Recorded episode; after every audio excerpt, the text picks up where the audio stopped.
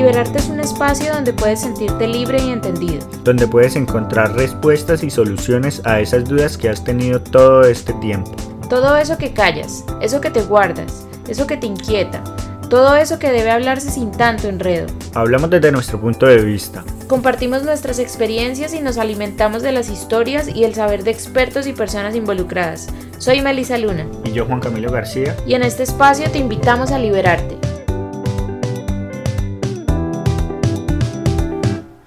2020, 2020, lo que el 2020 se llevó.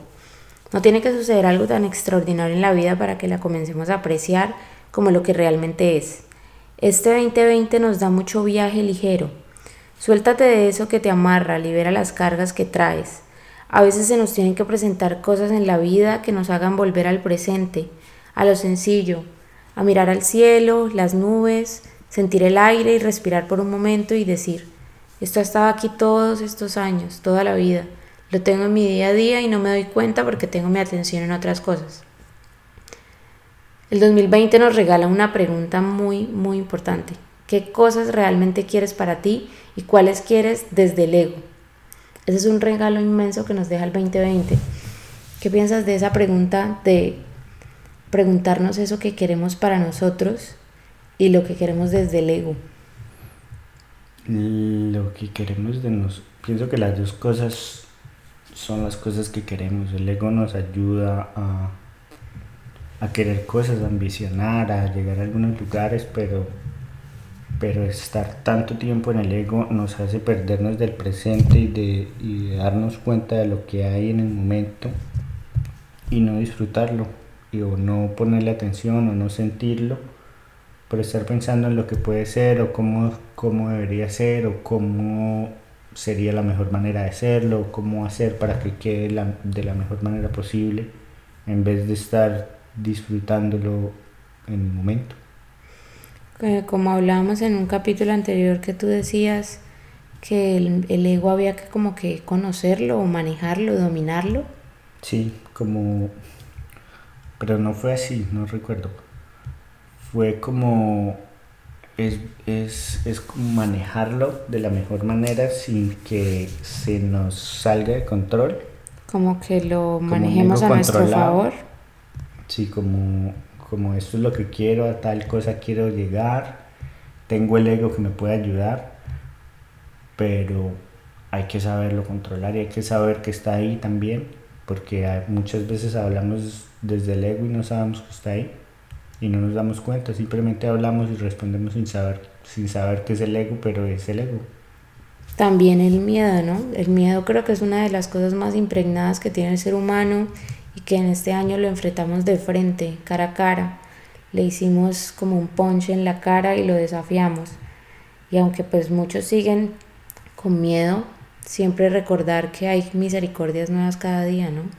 Vivir un día a la vez, cada día con su afán, esas frases son esos mantras de vida que vale la pena que repitamos dentro de sí para volver al presente y estar en tranquilidad. ¿Qué piensas tú del miedo? El miedo siempre está. O sea, yo creo que vivir una vida sin miedo es imposible, pero hay que conocer los miedos también, saber uno a qué le tiene miedo y por qué le tiene miedo. Y no es, es como decir, le tengo miedo a quemarme, pero uno tiene que saber qué es quemarse, ¿no? Desde, seguramente pequeños en algún momento le metimos la mano a la candela y desde ese momento sabemos lo que es el miedo a quemarnos. Pero, pero miedo siempre tiene que haber. Y, y si no hay miedo, pues también tampoco conocemos los límites. No sé qué piensas tú del miedo no sé, el miedo es, es, es como de esas cosas que, que, tenemos nosotros los seres humanos que nos hacen sentir vivos, que nos hacen sentir que somos de carne y hueso, que, que estamos acá en la vida, en esto terrenal, que no podemos controlar nada, que a la final ese miedo puede ser como el que catapulta y también el que impulsa a hacer cosas o a no hacer cosas. Entonces psicológicamente debe tener muchas más particularidades, pero pues a simple vista el miedo, el miedo es una vaina que nos puede dejar paralizados. Y en este 2020 pues no solamente sucedió eso, sino mucha gente se ayudó a potencializar el miedo. Es algo que, que cambió como la perspectiva, así como cuando comenzamos el 2020 que decían en un montón de cosas que iba a ser un año de cambio de estructuras, efectivamente fue así, pero, pero también fue como que nos hicimos enfrentarnos de cara pues a esto, al miedo. Mucha gente se paralizó, pero también mucha gente se revolucionó. Hay muchas, muchas personas, muchas empresas se reinventaron, se crearon nuevos negocios, pero también hay mucha gente que se fue por el piso y, no, y no pudieron hacer nada. Y todavía no pueden hacer nada porque el miedo lo sigue ahí teniendo. Y a eso voy con lo mismo que dije ahorita, que hay que conocer los miedos y saber por qué se le tiene miedo para poder utilizarlo a favor. Mm, sí, claro. Quienes perdieron a un ser querido, quienes se quedaron sin trabajo, quienes vendieron sus pertenencias para pagar sus cuentas, quienes han salido a pedir ayuda a los demás porque ya no tienen nada más que hacer. Pues fuerza y resistencia, porque no podemos decir que todo se va a arreglar o que va a estar bien ya o mañana, porque la respuesta no la tenemos, pero persistir es resistir, que todos los días hay un nuevo amanecer. También quienes decidieron darle la vuelta al asunto y emprendieron, quienes se atrevieron a hacer lo que soñaban, quienes se acercaron más a su pareja, quienes disfrutaron el aislamiento para estar en completa conexión con su familia, quienes la pandemia les ayudó a conocerse a sí mismos, y a más responsables con su autocuidado, quienes se liberaron de las cargas del afán y el mundo y decidieron comenzar a viajar ligero. A todos ustedes, gracias, gracias por ser tan valientes, por mostrarnos que se puede y que las caídas y las dificultades pueden ser el potencializador más grande para un ser humano. Si pudieras resumir el 2020 como en una palabra, ¿cuál sería? Nos limpió, creo nos limpió. ¿Qué te limpió? Limpió lo que sobraba. Creo que a todo el mundo le ha limpiado lo que le sobra y digamos las no, no, no puede sonar mal, pero digamos personas que se han muerto o cosas así.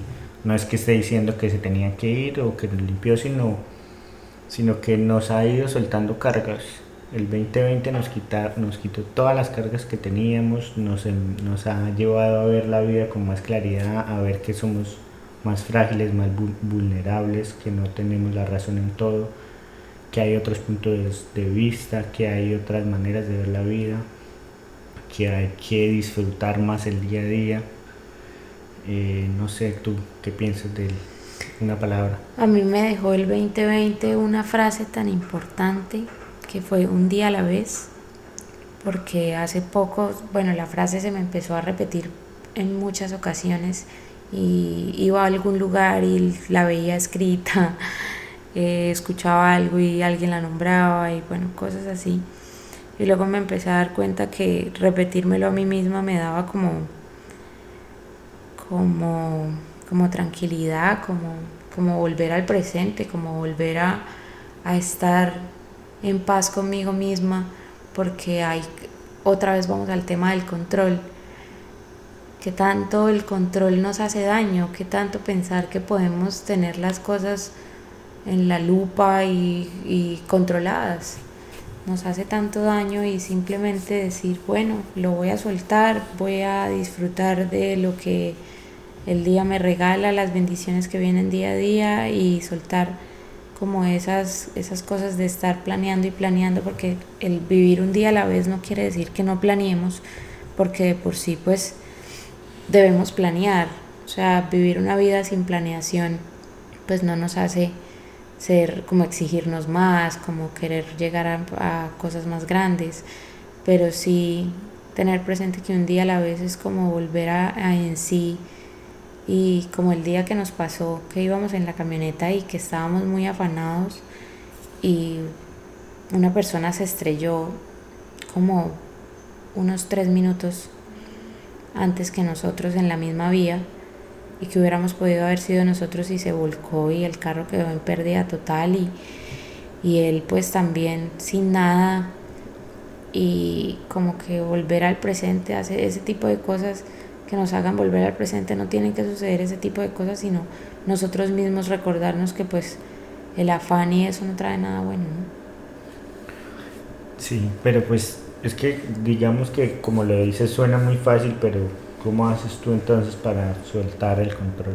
Para mí eso ha sido muy complicado e inclusive no lo tengo resuelto. Todavía pues, batallo mucho con eso, pero me pongo a comparar, por ejemplo, este 2020. Lo pongo a comparar en tres años atrás, digamos del 2017 al 2020.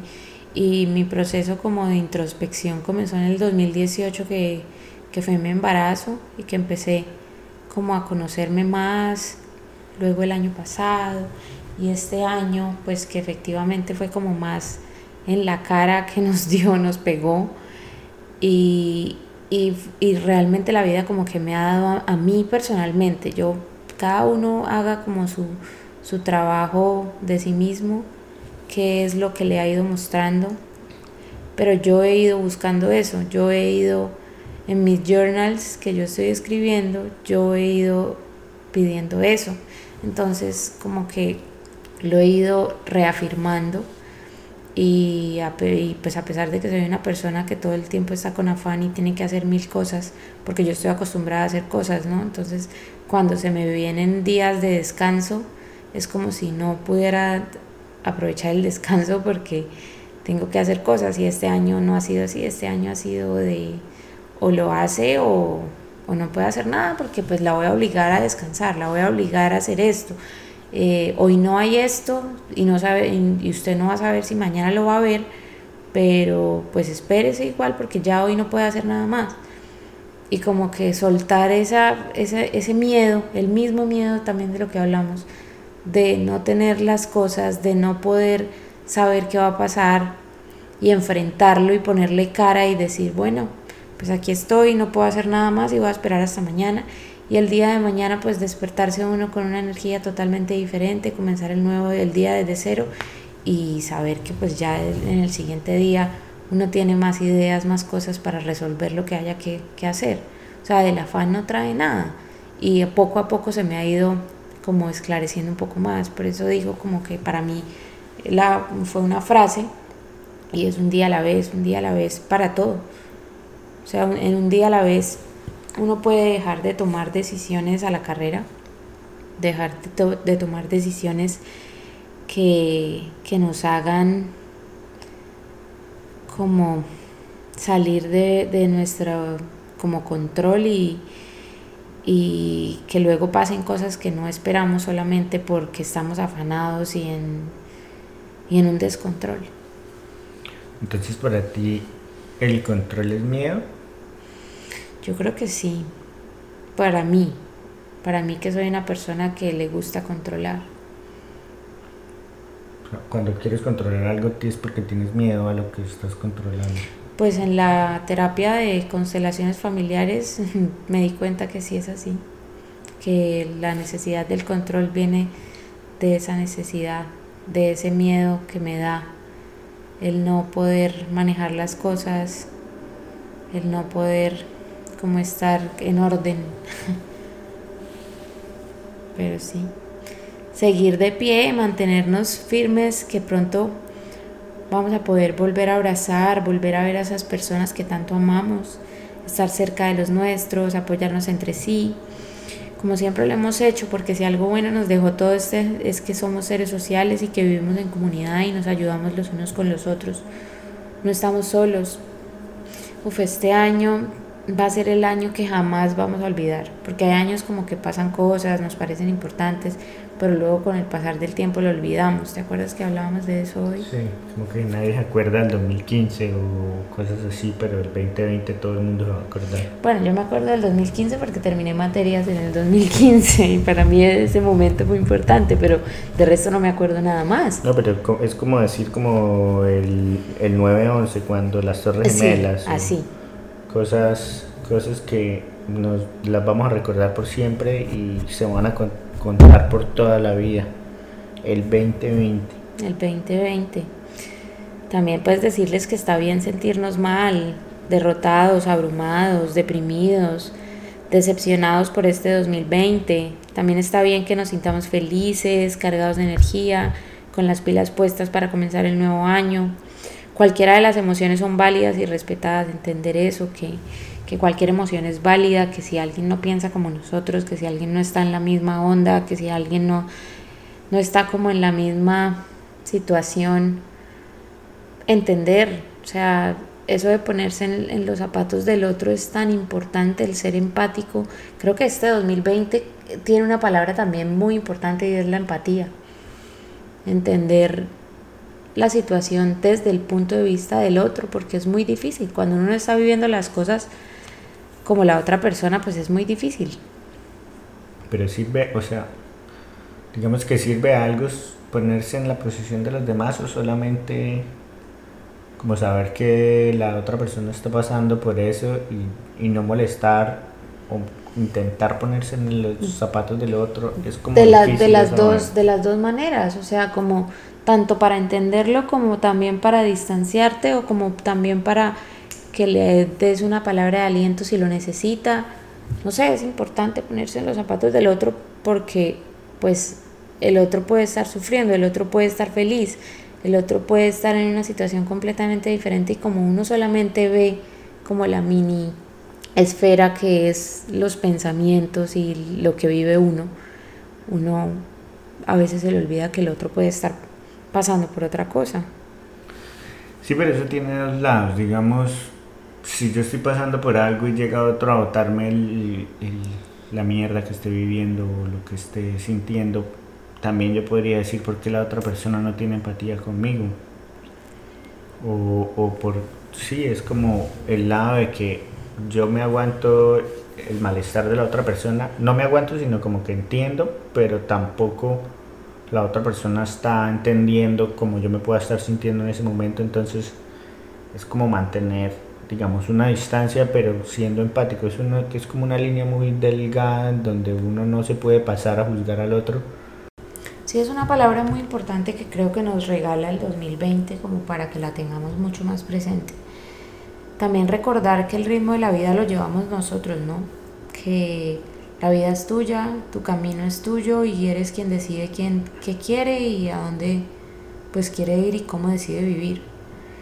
Y también por último queremos recomendarles una película, nada de esto es patrocinado, si Disney nos escucha o Pixar, patrocínenos, pero sí esta película de Soul, con la que pues Disney y Pixar no podían cerrar mejor el año, ¿no? Es de esas películas que necesitamos para estos momentos, que nos hacen volver a lo humano, a lo único, al presente, a disfrutar de lo que nos hace vibrar el corazón. Como desde que nacemos tenemos una chispa que se va desarrollando a medida que evolucionamos, eso que hablaba la película. Sí la chispa que, que nos la chispa por la cual llegamos al mundo, a qué venimos a qué venimos al mundo, qué venimos a hacer, pero la enseñanza que creo que me dejó la película es que la chispa no es que llegamos a cumplir cierto tipo de metas o, o a llegar a lograr algo, sino a sentir cada momento, cada segundo de la vida, a darnos cuenta que estamos aquí, que hay sensaciones, que hay placeres, que hay emociones que sentimos en, en todos los segundos del día, despiertos y, y dormidos, sentimos cosas y hay que estar presentes sintiendo eso. Entonces cuando dices muchas veces que no vivir con afán, pues es imposible no vivir con afán. O sea, todos tenemos afán porque materialmente o o ambicionalmente, se dice, todos queremos llegar a, a, cumplir metas y a llegar a algún lado, pero más que eso, lo importante es el camino, el día a día, el qué pasa de aquí al trabajo o qué vemos de aquí al trabajo, cómo nos sentimos, cómo nos hace cambiar una emoción nuestro día, entonces sentir sentir eso, saber por qué estamos así, qué nos hace qué nos hace pensar esa emoción. Y eso es, pienso que es lo, la chispa. Pues sí, es que tienes razón, o sea, no es no vivir con afán porque el afán existe en este mundo que vivimos. Si viviéramos en otro mundo que, no sé, como de pronto viven las personas espirituales que se alejan completamente del mundo para vivir como estoicos, ¿no? Sin nada material, sin nada de lo que pues, el mundo occidental nos muestra, pero sí como entonces que el afán no nos deje no vivir el presente, sería. Como esa gente que, los, no sé cómo se llaman ellos, los que ellos son budistas creo, que se rapan la cabeza y están en esos campos ellos no tienen afanes de la vida, ellos están en una meditación total y ahí están completos y ahí encuentran como todo lo que necesitan. Pero pues nosotros nacimos en este lado del mundo y nosotros ambicionamos cosas y queremos tener cosas y pues y pues hay que vivirlo y saberlo manejar. Hay una de esas cosas que creo que debemos tener claros, es una de las pocas cosas que tenemos claras en la vida y es que nos vamos a morir, ¿no? Creo que es lo único claro. Lo único claro que tenemos en la vida es que nos, que nos vamos a morir. ¿Qué estamos haciendo por nosotros, por nuestra esencia, por nuestros sueños? ¿Estamos viviendo y cumpliendo los anhelos o complaciendo a los demás? ¿Cómo nos sentimos con cada una de las cosas que hacemos a diario? Creo que es la esencia para ti. ¿Cuál es tu esencia? Esa chispa de la que habla la película. bueno, es que no podemos decir que, porque ya es contar la película, pero no sé, la esencia es eso que nos hace únicos a cada uno. Por ejemplo, yo creo, ¿no? Como lo puedo identificar en mí, eh, mi esencia me hace ser una persona muy sociable, una persona que le gusta hablar, una persona que le gusta compartir ideas, aprender, enseñar. A mí me gusta mucho enseñar, entonces mi chispa la siento de ahí porque cuando hago ese tipo de cosas me emociono, me lleno como de, felicidad, de alegría, eh, el darle a una persona algo bueno de mí me hace sentir como realizada para mí. Entonces creo que como que seguir ese tipo de cosas y esa esencia y seguirlo haciendo es algo como que lo hace a uno llenar esa chispita, esa esencia. Está súper chévere. Gracias a esta comunidad tan linda que ha ido creciendo mes a mes, que escuchan este podcast, se hacen preguntas, que buscan crecer y evolucionar, que cada día buscan algo mejor. Gracias a ustedes por este año maravilloso, porque sin pensarlo, sin saber que venía una pandemia, comenzamos a crear y la vida nos sorprendió con algo más grande de lo que imaginábamos. Gracias. Este año nuevo venimos con nuevas ideas, cargados de mucha alegría, nuevos proyectos para ustedes, para que sigamos creciendo juntos. El capítulo anterior que hablamos de los vision boards, si alguno lo hace, envíennos fotos, videos, compártanlo para que otros se animen y le pongan foco a sus sueños. ¿Qué tienes tú para despedir este 2020 con esta comunidad? Creo que eso que hablas de la chispa y esto que estamos haciendo me ha llevado a conocerme más a mí mismo y pues al dar, digamos, empezamos a hacer esto por dar, por hacerlo, porque nos parecía interesante, por conocer historias, pero, pero nos ha, pues a mí personalmente me ha enseñado más de lo que, de lo que me pude imaginar, he aprendido muchas cosas, he visto otros puntos de vista, em, me he puesto en los zapatos de otra persona no de la manera como lo hablamos ahorita, sino como entender que la gente y todas las personas alrededor del mundo piensan diferente a mí y que está bien y que yo no tengo por qué decir que están mal. Eso es lo que me ha dejado esta comunidad y este podcast y esto que hemos estado haciendo. Gracias a todos, gracias 2020 porque a pesar del peso tan gigante que cargas, te liberamos de cualquier atadura. Chao 2020. Esto fue Liberarte Podcast. Qué bueno que nos hayas acompañado hoy en este episodio. Recomiéndale este podcast a algún amigo. Seguro le ayudará en su proceso y se conectará con estas historias. Síguenos en Instagram como arroba liberarte podcast y nos escuchamos en el siguiente episodio. Liberarte es producido en Melbourne, Florida. Música original, Julián Patiño. Edición, Juan Camilo García. Libretos, Melisa Luna. Producción y dirección, Juan Camilo García y Melisa Luna.